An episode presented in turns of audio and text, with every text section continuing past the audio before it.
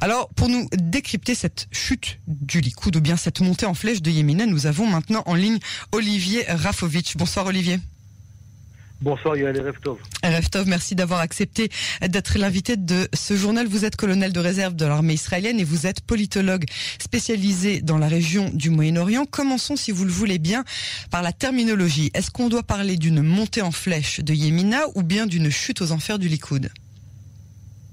Je pense que ni l'un ni l'autre. Je pense qu'aujourd'hui, les Israéliens sont euh, dans une période, euh, je dirais, euh, d'insécurité d'abord sanitaire, d'insécurité économique, beaucoup de questionnements, beaucoup d'angoisse. Il y a une montée également, il faut savoir, de problèmes psychologiques, de dépression nerveuse. Tout ça réunit, d'ailleurs, c'est pas seulement israélien, c'est mondial, il faut le savoir. Le coronavirus fait du mal dans toutes les sociétés dans lesquelles, malheureusement, il, il, touche le, les gens. Et il crée des réactions. Les réactions, elles sont sociales, on le voit dans les manifestations, elles sont, euh, elles sont également politiques. Et euh, en général, c'est le cas dans tous les pays pratiquement, il y a une volonté de changer, de vouloir changer, de vouloir toucher le gouvernement en place avec la critique principale qui est que le gouvernement ne fait pas ce qu'il faut pour euh, empêcher les, non pas le Covid-19 d'exister, mais les conséquences du Covid-19 au niveau économique, au niveau social. Donc ce qui est passé en Israël, encore une fois, je le dis parce que j'ai également d'autres exemples autour de moi, c'est une question euh, générale, euh, n'est pas n'est pas seulement israélien. Le fait qu'aujourd'hui il y a une critique contre Netanyahu, contre le gouvernement israélien, euh, je dirais c'est de bonne guerre et ça rentre dans la, je dirais dans le processus euh, presque classique aujourd'hui de l'installation du Covid-19 partout. Alors évidemment, le premier touché aujourd'hui, euh, c'est euh, le Likoud, puisque il est au gouvernement et c'est un gouvernement euh, avec à la tête M. Netanyahou. Mais ce qui est intéressant, et ce que vous avez dit tout à l'heure, c'est que la montée de, Bennett est en fait une montée d'un homme de droite au sein de, l'État d'Israël. Donc il n'y a pas une volonté de changer, je dirais, de direction, il y a une volonté de marquer un désaccord avec le, le, le, le leader en place mais ce n'est pas euh, le contraire, ce n'est pas l'opposé de Netanyahou. Je dirais c'est une, une presque une un complément. pas un complément, non. C'est une, une autre, une autre, un autre angle, si vous voulez, un autre angle euh, de Netanyahou, plus jeune, plus euh, euh, nouveau d'ailleurs. Vraiment, vous pouvez et les comparer puis, Comment, pardon? Vous pouvez vraiment les comparer, Bennett et Netanyahou non, mais ce qui est intéressant, non, je ne compare personne ce soir, c'est pas mon, rôle et on n'est pas là pour euh, faire de la comparaison entre les hommes politiques israéliens. On, essaie de, comprendre pourquoi euh, le Likoud perd des, points et pourquoi Bennett gagne des points. Mais les points qu'il gagne, c'est d'abord et avant tout des points du Likoud, n'est-ce pas? C'est pas des nouveaux, c'est pas une autre partie du, de, la population israélienne, mais c'est également des points venant de Carole Lavan avec, euh, comme vous l'avez dit, une profonde et grande déception de la part du parti qui se voulait être, euh, euh, je dirais, le, le, remplaçant du Likoud et qui en fait fait, fait, fait, figure de je dirais, d'alliés, d'alliés faibles avec à sa tête un leader qui, pour l'instant, ne donne pas l'impression qu'il va pouvoir vraiment être euh, le Premier ministre à la place de Netanyahu. Donc tout cela réuni, je crois que c'est d'abord et avant tout euh, un cri, en, tout cas un cri par, rapport, au, par rapport au sondage, un cri du, public qui dit nous ne sommes pas contents de ce qui se passe au gouvernement par rapport à la gestion du, du Covid-19. Mais la réaction n'est pas une réaction totalement euh, en opposition, elle est une réaction, je reste à droite, mais je demande à ce que quelqu'un d'autre que Netanyahou gère cette même droite. Donc c'est un petit peu euh, un petit peu euh, différent de, que de dire euh, c'est tout à fait une révolution, un changement radical de, de, situation. Et dernier point, si vous permettez, Yael, Bien sûr.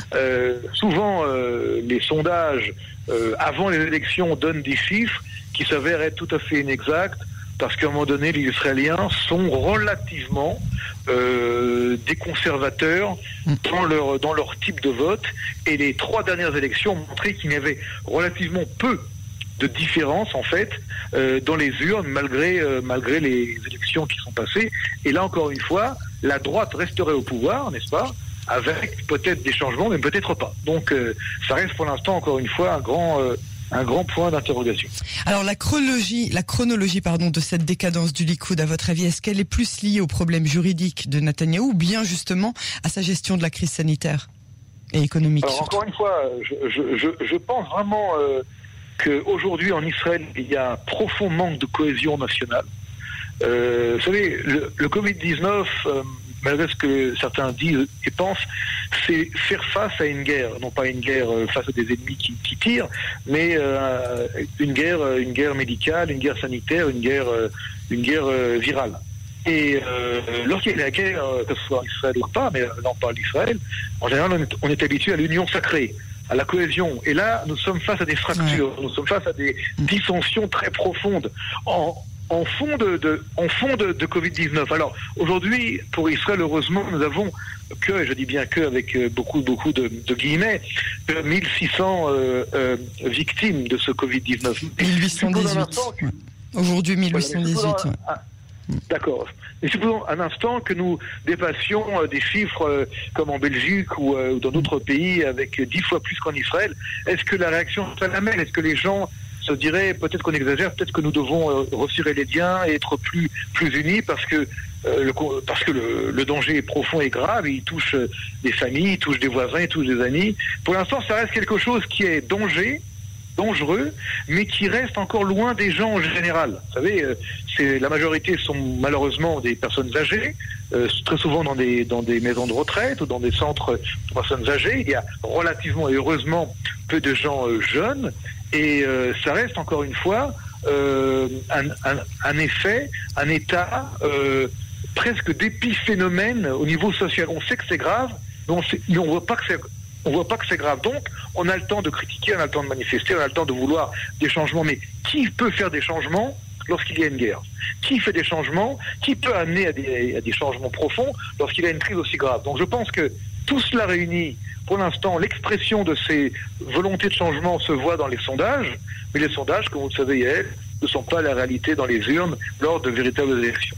Alors, outre le sondage, justement, un parti comme Yemina, qui n'a pas passé le seuil d'éligibilité au second scrutin, hein, est-ce qu'il est vraiment en train de devenir un parti sans lequel le Likoud ne pourra plus bouger, alors que, justement, euh, Bennett accuse depuis euh, les dernières élections Netanyahu de l'avoir euh, jeté, hein, ce sont ses mots, dans l'opposition. Bennett est-il vraiment devenu aujourd'hui l'homme de la situation? Il a pris les choses en main. Ce qui est certain, c'est que Bennett a été un bon ministre de la Défense, le peu de temps qu'il a été en place. Euh, il a une bonne image au niveau israélien. Il représente aujourd'hui un leadership plus jeune, plus dynamique. Le fait qu'il soit en opposition, quelque part, le, nettoie, entre guillemets, euh, des dysfonctionnements, des problèmes de gestion de la crise du gouvernement en place. Il n'est, euh, il n'est pas avec le Likoud, il n'est pas avec Carol Lavan, il n'est pas dans ce gouvernement de, je dirais, de pseudo-union nationale, puisqu'on voit que c'est tout à fait une désunion totale entre les partis, même au sein des mêmes partis. Donc il jouit quelque part de ce qu'on appelle euh, de, de, de, ne pas être euh, parmi ceux qui décident.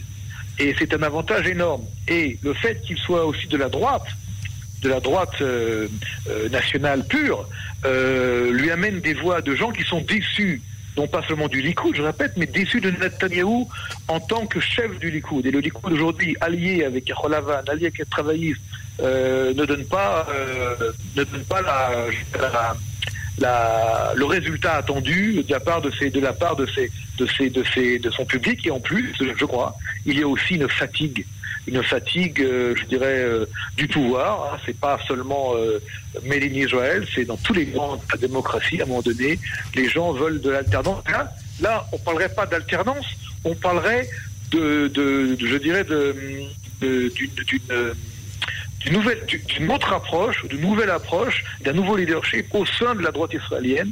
Et encore une fois, euh, il faut attendre pour voir les résultats.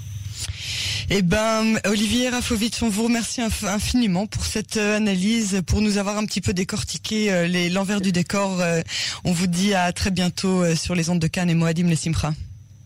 Merci beaucoup et Moadim Simcha, Toda Au revoir.